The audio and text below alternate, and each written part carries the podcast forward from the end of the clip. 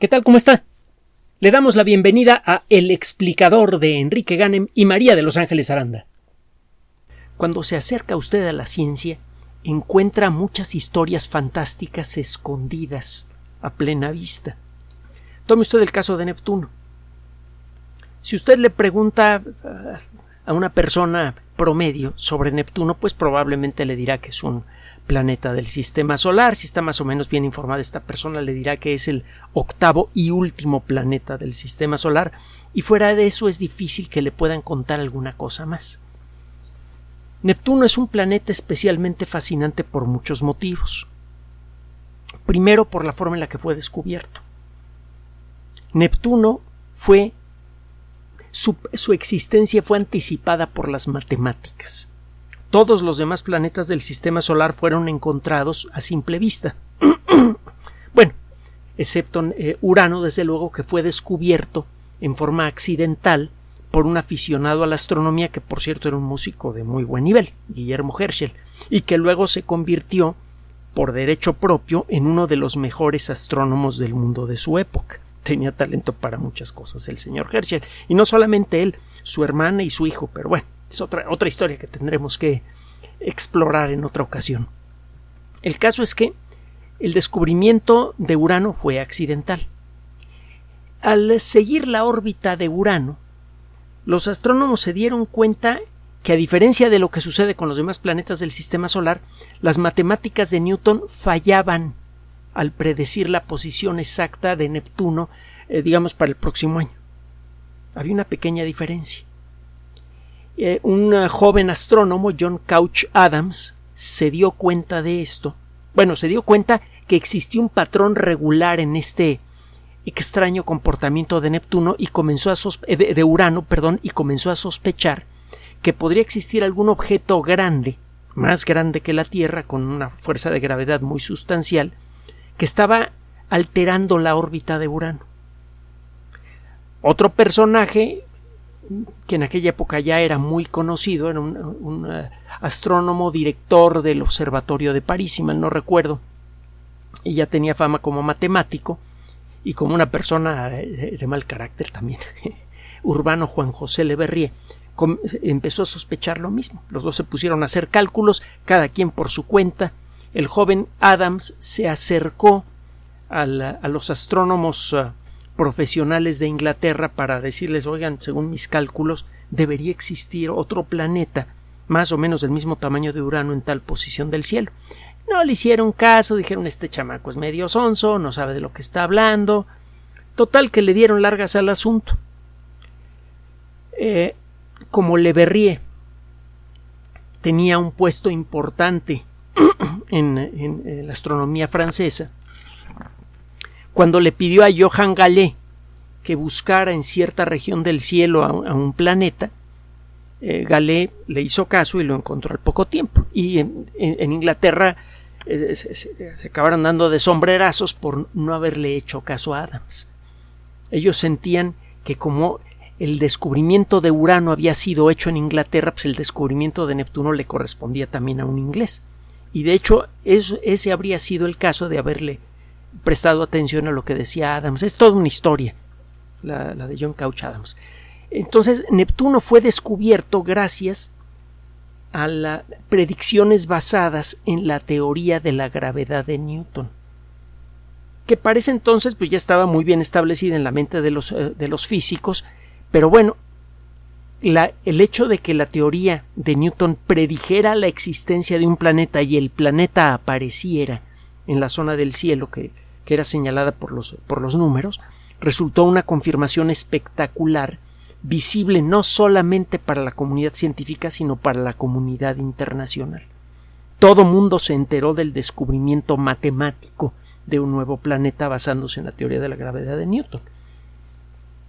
Esto subió aún más la categoría eh, intelectual que tenía Newton ante el gran colectivo, sobre todo en la Europa occidental. Eh, ya hemos comentado el, papel que tuvo la teoría de la gravedad de Newton en el desarrollo de las democracias modernas. Es todo, un rollo sabroso. Bueno, Neptuno resultó ser un objeto realmente grande, tiene 17 veces la masa de la Tierra. Es un poquito más masivo que Urano. Es más denso. Está bien apretadito. Eh, le toma 164, casi 165 años darle una vuelta al Sol. Los datos los va a encontrar usted en la Wikipedia. Eh, eh, tiene un radio ecuatorial de, equivalente a 3.8 veces el radio de la Tierra. Haga usted sus cuentas, es, un, es una esfera en donde caben casi 60 tierras en su interior. Es un planeta grande, no tan grande como Júpiter, pero sigue siendo un verdadero monstruo. A la distancia a la que se encuentra del Sol, es como 30 veces la distancia del eh, promedio Tierra-Sol, Neptuno recibe apenas eh, poco, menos, poco más de un milésimo de la luz que recibimos aquí en la Tierra. Es eh, la luz del Sol en Neptuno es 900 veces menos intensa que en la Tierra. Otra forma de decirlo es que la cantidad de energía que deposita la luz del Sol en una placa de un metro cuadrado que sea perfectamente perpendicular a la línea visual al Sol es 900 veces menor. El flujo de energía solar a la altura de Neptuno es 900 veces menor que en la Tierra. Conserve este dato en la cabeza porque le vamos a presentar los resultados de un estudio sabrosísimo publicado en la revista Ícaro, que es eh, de gran prestigio en el mundo de la astronomía, es una revista relativamente joven si la contrasta usted con otras publicaciones como los Monthly Notices of the Royal Astronomical Society, las comunicaciones mensuales de la Sociedad Astronómica Real, o mm, en fecha un poquito más reciente, el Astrophysical Journal, que sigue siendo probablemente la revista de más prestigio, pero bueno, el Ícaro ya es una revista que tiene un prestigio eh, indiscutible en el mundo de la astronomía y presenta el resultado de, del análisis de una serie de imágenes que han sido capturadas desde 1994 hasta el año 2022 con telescopios terrestres y espaciales. Si usted trata de ver Neptuno con un telescopio de aficionado, verá usted una bolita chiquitita, chiquitita, de un, color azulado. Si usted ve Urano, también verá una pelotita pequeña, pero el color es más bien verdoso. Neptuno por mucho tiempo fue un, mundo misterioso. A pesar de su tamañote, está tan lejos que la mayoría de los grandes telescopios terrestres solo eh, podían ver una pelotita pequeña. Los telescopios más grandes podían ver eh, eh, a Neptuno de un tamaño más o menos decente, pero el emborronamiento producido por la atmósfera terrestre impedía ver detalles en su, en su superficie. No fue sino hasta el final de la década de los ochentas, cuando, bueno, la década de los ochentas, cuando la nave em, eh, Voyager 2, Viajero 2, pasó cerca de Neptuno, que pudimos ver las primeras imágenes realmente eh, importantes, realmente detalladas de este objeto, y resultaron ser imponentes.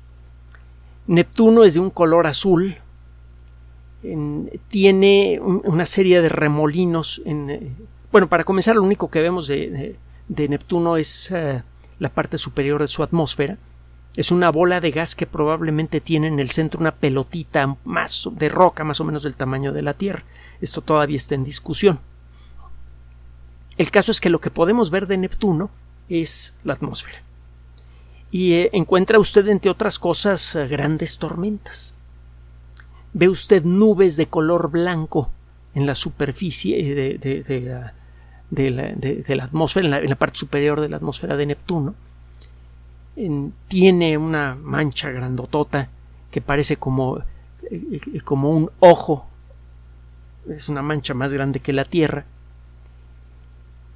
cuando empezamos a estudiar con detalle, gracias primero a las naves viajero y luego al telescopio espacial Hubble y, telescopios gigantes aquí en la Tierra, cuando comenzamos a observar en detalle eh, eh, eh, lo, que sucede en la atmósfera de Neptuno, nos llevamos una sorpresa enorme de la que todavía no nos hemos podido recuperar. Resulta que el viento máximo que se ha registrado en un planeta del sistema solar se registra en Neptuno. Aquí en la Tierra un huracán realmente canijo genera ráfagas de viento que quizá están entre los 250, quizá ponga usted 300 kilómetros por hora. Es muy difícil que eso llegue a ocurrir. Eh, la velocidad máxima que se ha registrado en Neptuno es de 2100 kilómetros por hora. Es muy superior a la velocidad del sonido al nivel del mar. No se entiende por qué. Bueno, más o menos ya empezamos a darnos cuenta, pero después de hacer unas simulaciones por computadora muy avanzadas, etcétera, etcétera. El caso es que Neptuno recibe muy poca energía del Sol y por algún motivo existe la energía suficiente para generar unos vientos verdaderamente dantescos en su atmósfera.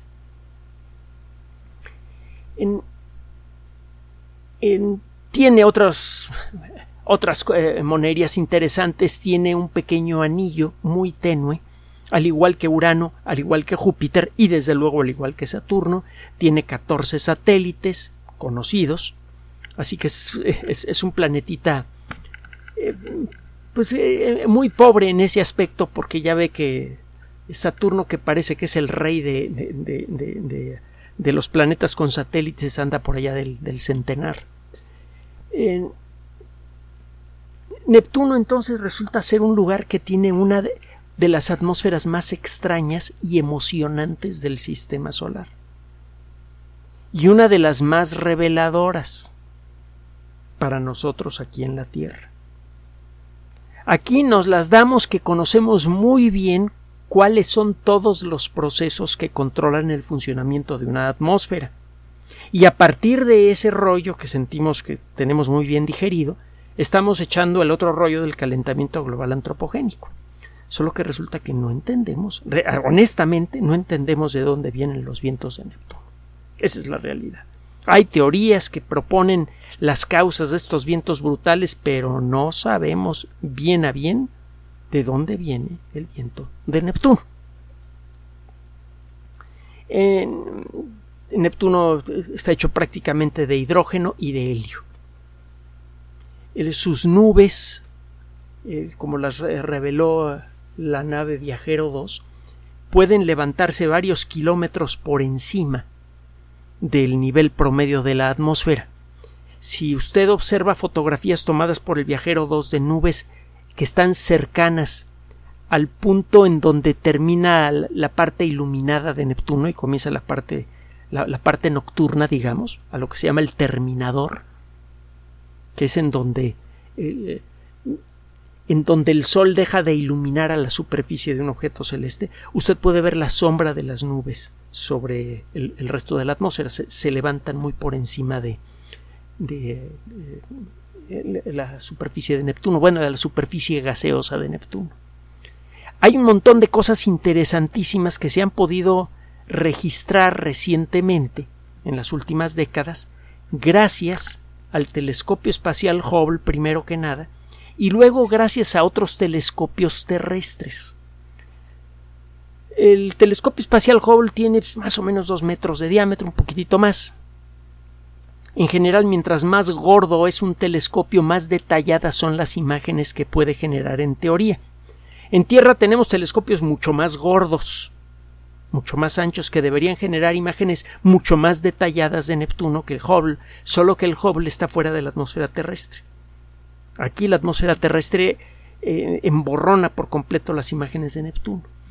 En las últimas dos décadas se ha desarrollado mucho una tecnología que se conoce como la óptica adaptativa. También le llaman óptica activa. Eh, usted eh, una forma de óptica adaptativa es esta, hay, eh, variantes.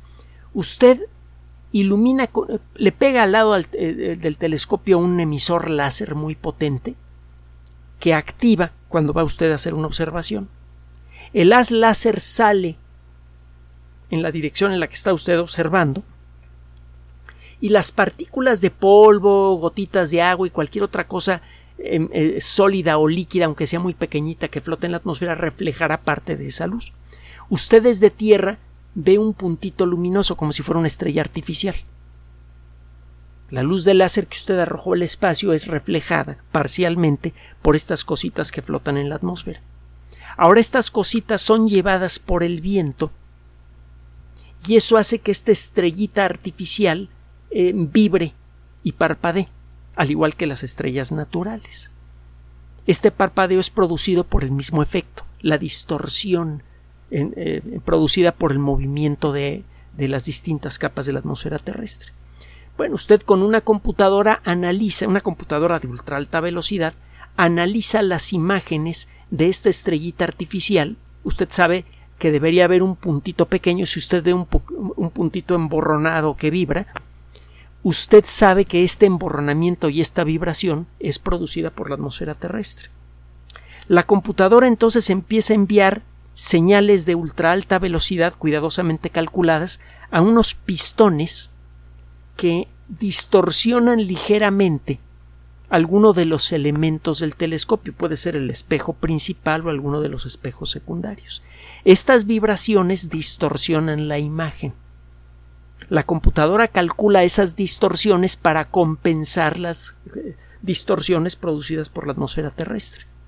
El resultado es que puede usted cancelar casi completamente las muchas, no todas, pero sí muchas de las distorsiones producidas por la atmósfera terrestre. Y con esto, con un telescopio realmente grande, puede tomar fotografías de Neptuno que antes solamente se podían tomar desde el espacio. Entonces, desde 1994 hasta el 2022, se han tomado montones de fotografías de Neptuno con el telescopio espacial Hubble y también con algunos de los telescopios más grandes del mundo. Por ejemplo, en Hawái en la punta del volcán extinto que se llama Mauna Kea, que está a cuatro kilómetros por encima de la superficie del mar, hay varios de los telescopios más importantes del mundo. Entre ellos hay unos telescopios gemelos, cada uno de ellos tiene 10 metros de diámetro. Durante mucho tiempo estos telescopios fueron los más grandes del mundo.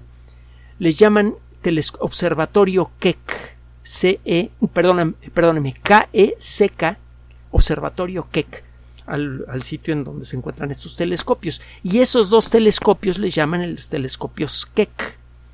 La persona que facilitó la construcción del observatorio lleva eh, eh, dio el nombre para esos telescopios y para todo el observatorio. Cuando se habla de los telescopios gigantes Keck, el Keck 1 y el Keck 2, eh, se está haciendo referencia precisamente a estos dos telescopios enormes. Ahorita hay uno un poco más grande en las Islas Canarias de 10 metros 40 centímetros que por el momento es el más grande del mundo.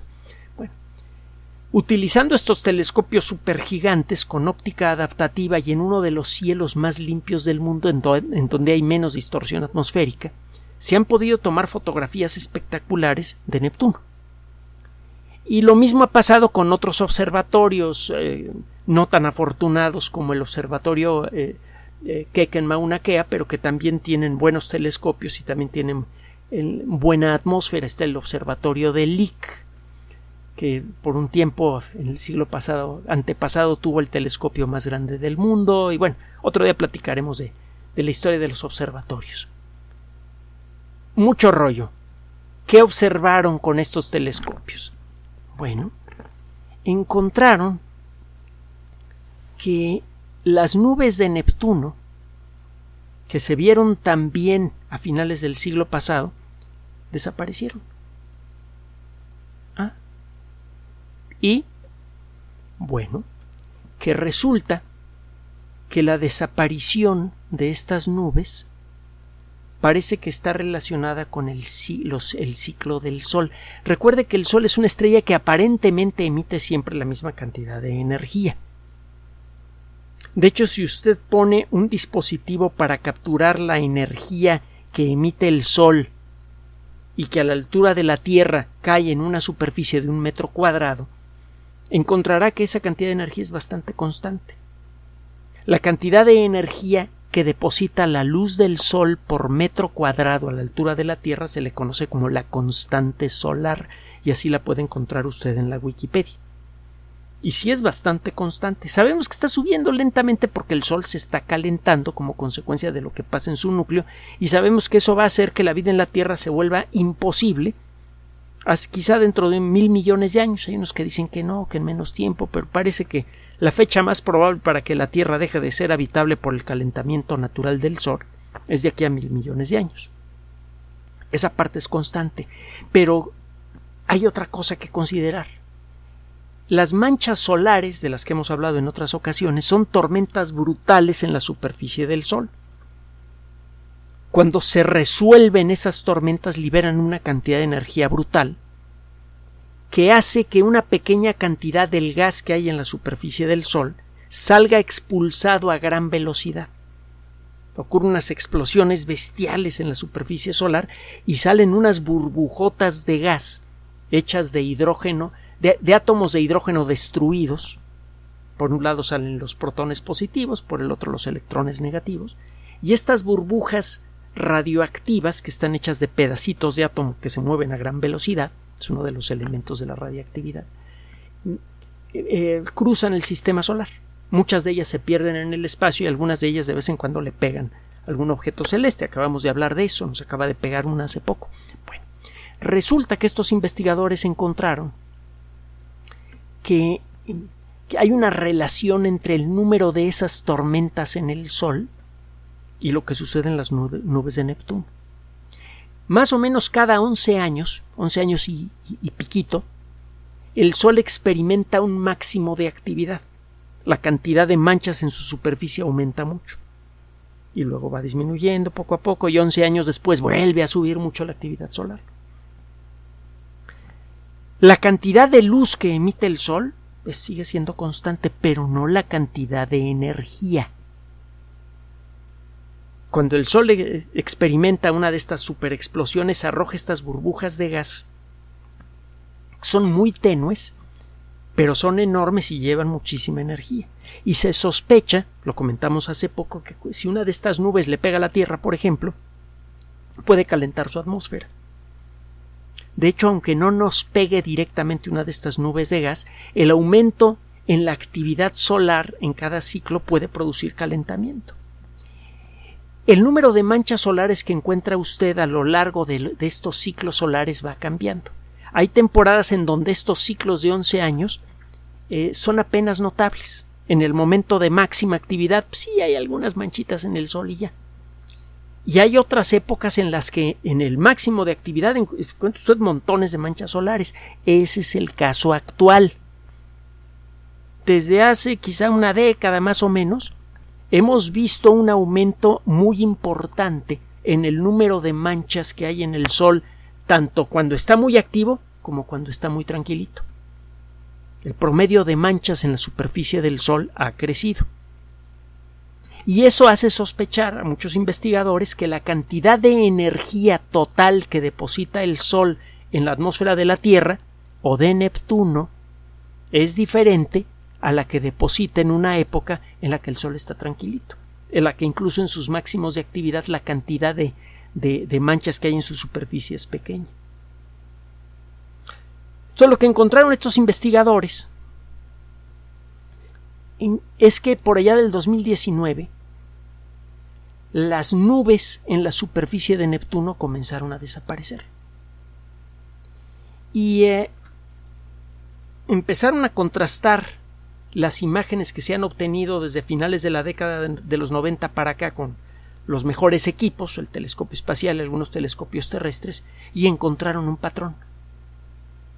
Resulta que cuando el Sol em, empieza a pasar por una de estas etapas de actividad exagerada, emite un poco más de luz ultravioleta de lo normal. Cuando esto sucede, exactamente dos años después de haberse iniciado un aumento en el flujo de luz ultravioleta proveniente del Sol, las nubes en Neptuno empiezan a desaparecer. Existe una clara relación entre la actividad solar y lo que sucede en la superficie de la atmósfera de Neptuno para alterar el patrón de producción de nubes en una cosota como Neptuno, el Sol debe estar depositando un montón de energía invisible en su atmósfera. El Sol, ahora que está muy activo, está depositando muchísima energía en la atmósfera de Neptuno y está cambiando el patrón de nubosidad en ese planeta. Nosotros estamos 30 veces más cerca. Nosotros recibimos por metro cuadrado 900 veces más energía que Neptuno. Se ha manejado que el calor que estamos experimentando ahora necesariamente es una prueba del rollo del calentamiento global antropogénico. Hace poco le presentamos la sospecha de un astrónomo que dice que no, que podría tratarse de la actividad solar exagerada que ha presentado nuestra estrella en las últimas última década y media, dos décadas. Esto apoya esta perspectiva. La atmósfera de Neptuno está mostrando claros síntomas de estar, de estar recibiendo mucha más energía de la que normalmente recibe y eso está cambiando su patrón de producción de nubes.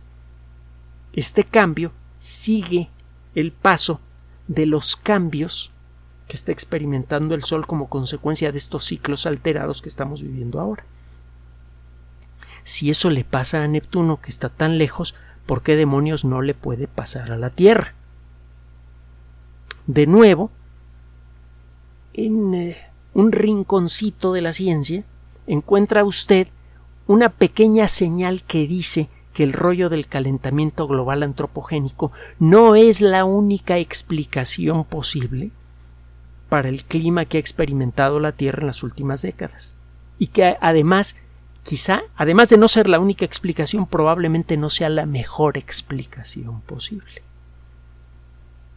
El Sol es el responsable de todo lo importante que sucede en todas las atmósferas planetarias. Y este es un buen ejemplo de esto. Gracias por su atención.